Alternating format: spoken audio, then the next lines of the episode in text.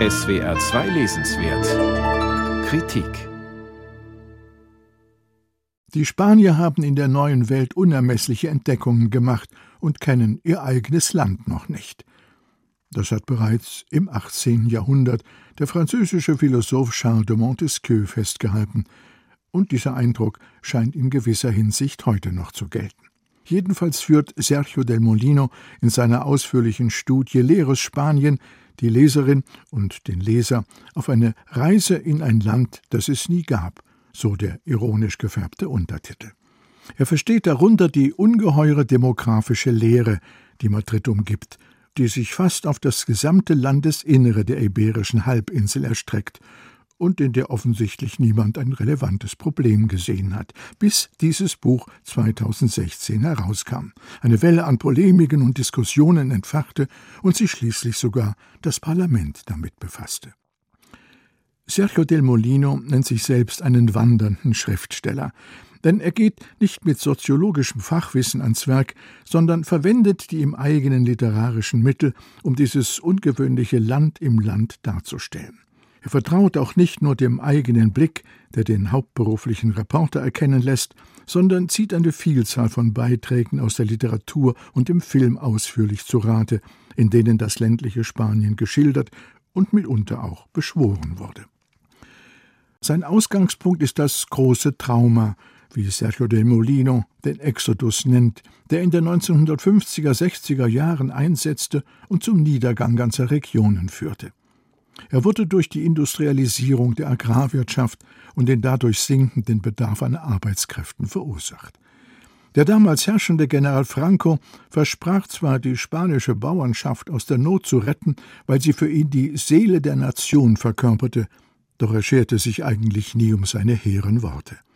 Die Menschen, die vor dem Elend auf dem Land in die Städte geflohen waren, vegetierten schließlich dort in der gleichen Misere, wie José Antonio Nieves Conde in dem Spielfilm Surcos Furchen von 1951 dokumentierte und den Sergio del Molino als einen seiner kulturellen Belege eingehend vorstellt.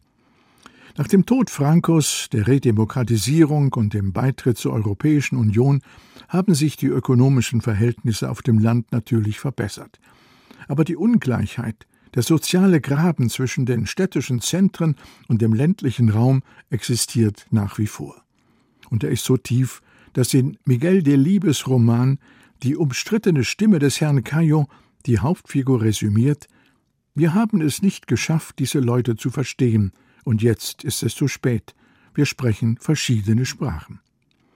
Sergio del Molino geht auf diese Aussage von 1978 ausführlich ein, weil er die Kluft nach wie vor für unüberbrückbar hält.